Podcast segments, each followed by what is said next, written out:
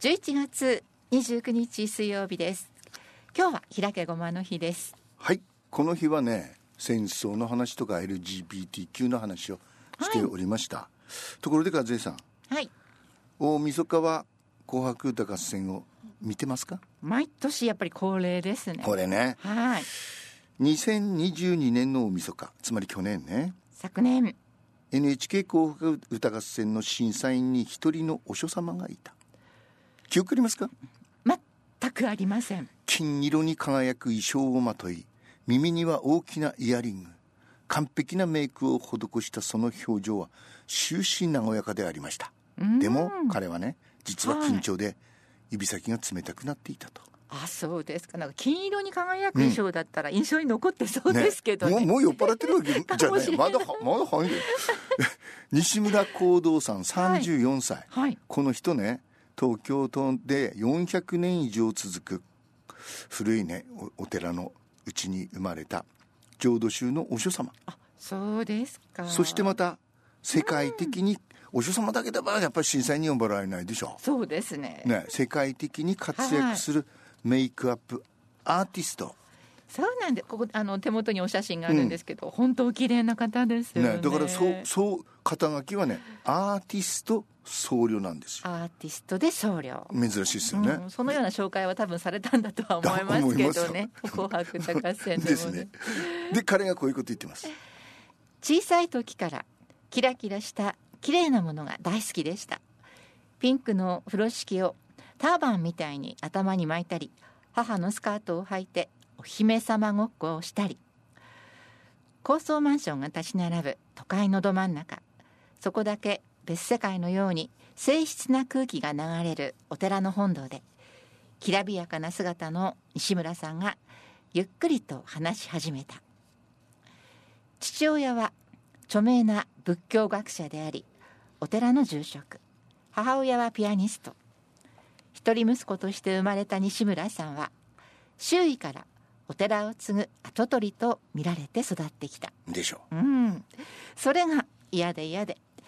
両親からはお寺を継げと強制されたことは一度もありませんが周りからはいつ頭を剃るの？とかお経の練習は？と言われる。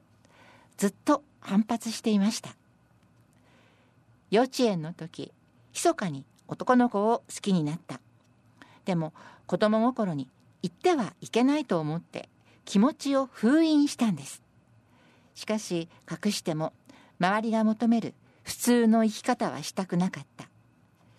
小学校に上がる時心配した母親が医師に相談したことがあったがセクシャリティは18歳を過ぎないと判断できないと言われた、うん、母親は大いに悩み親子とも生きづらさを抱えながら少年時代が過ぎていく。そして進学校で過ごした高校時代は暗黒の日々になってしまった。誰な？うん。ある時同級生が「あいつオカマでしょ」と噂しているのが聞こえたんです。やっぱりわかるんだ。これからどうしたらいいのと背筋が凍りついて。その時のことを思い出したのか。一瞬西村さんは遠くを見る眼差しになった。救いになったのがゲイチャット、うん、そのなんだ。インターネット上に世界中の性的マイノリティの人たちが集まりそこで悩みを相談し合ったり語り合ったりした。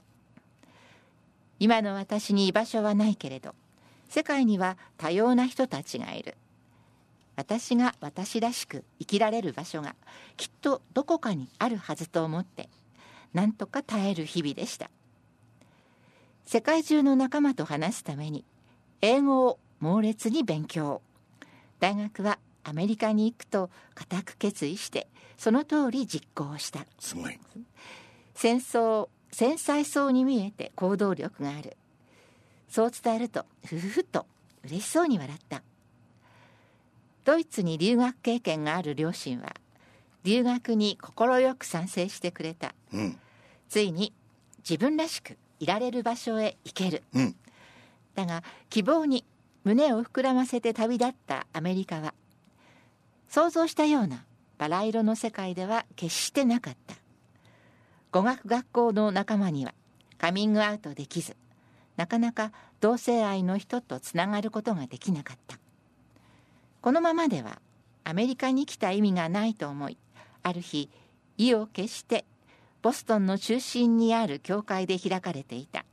LGBTQ の集会に参加した、うん、LGBTQ とはレズビアン女性女性同性愛者ゲイ男性同性愛者バイセクシャル両性愛者トランスジェンダー出生時の性別と性自認が異なる人、うん、クエスチョニングまたはクイア性的思考や性自認が定まっていない定めたくない人などの頭文字を取ったものだ。難しい。その集会が暗黒の歴史に終止符を打つきっかけとなる。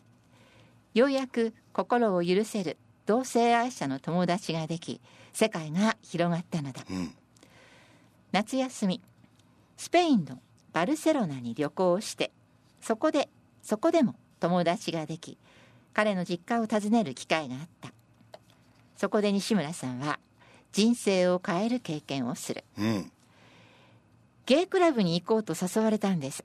当時はまだ18歳だったし行ったとしても夜早めに家家に帰るだろうと思っていたら朝までクラブにいると親は許してくれるのかな窓からこっそり抜け出すのかななんて思っていたら母親に堂々と「これからゲイクラブに行く」と言っている、うん、親にカミングアウトしているだけでも私にとっては驚きなのに母親が「クラブに行くまでお腹がすくだろうからサンドイッチを持っていきなさい」とお弁当まで持たせてくれたんです、うん、さらに衝撃的だったのは生まれて初めて行ったゲイクラブの雰囲気だった、うん、革ジャン姿でタバコを吸うダンディーな男性たちがお店に人が入ってくるたびに鷹の目のような目で上から下までじろじろ見て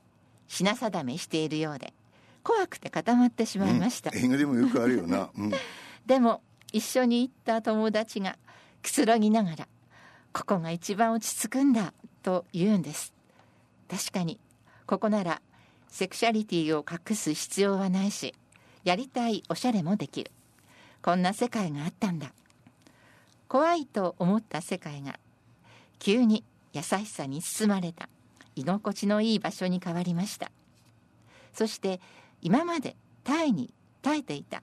我慢の風船にプシュッと穴が開いて息苦しさが一気に吹き飛んでいきました。同性愛者であることは恥ずかしいことでも隠すことでもない。自分も堂々と親に打ち明けようとこの時心に決めたという、うん、だが実際に行動に移すにはそれからさらに数年の月日が必要だった。両親にカミングアウトできたのは24歳の時。2人はそうだったんでそうだったんだねとその事実を淡々と受け止めたという。うん、ねでこれからね、はい、まだお日様になる気持ちはないわけですよね。そうですねでその今のメイクアップアーティストにどうやってなっていくかがちょっと興味がありますね。はい、しかし今日一日ではこれとても終わりそうもないんですね。なので和江さんにもうちょっと行くところまで行って、はい、また評判の悪い来週ですね。初めて自分でメイクをし、ヒールのある靴を履いて外出した日のことを西村さんは鮮明に覚えている。ボストンの短大からニューヨークの美術大学に編入して間もなくのことだった。大学3年の時に単位取得のために就業体験をする必要があり、どうせなら好きなことをしようと西村さんは以前から興味があったメイクの世界を選んだ、うん、ミス・ユニバースなどで活躍していた日本人のメイクアップアーティストに情熱を語って弟子入りし翌年にはアシスタントとしてチームに入ることができた、うん、メイクを通して人を元気にする仕事はやりがいがあった。だが自分がメイクをして表を堂々と歩く勇気はなかった、うん、知り合いにばったり会ったらどうしよう。知らない人から暴力を振るわれたらどうしようと思って、うん、ね。本当綺麗なメイクなんですよね、ね、あの女性の私からしてもなんかあそう。お手本になるようなそんな先ほど写真を見てそう。思いました。このギャップでは叱られるけどさ、僧侶で王将様でね。メイクアップアーティスト。いやでここういう人って面白いなっていうので、えー、はいお話まだ続き来週もちょっと。はい。プラスワンですこのね女性のボボーカルグループっていいでしょ？ハモリがね、はい、もう、えー、今日のもいいですよ。あのゲイリー・ルイスとプレイボーイズのヒット曲。レノンシスターズであの子のスタイル。He is just my style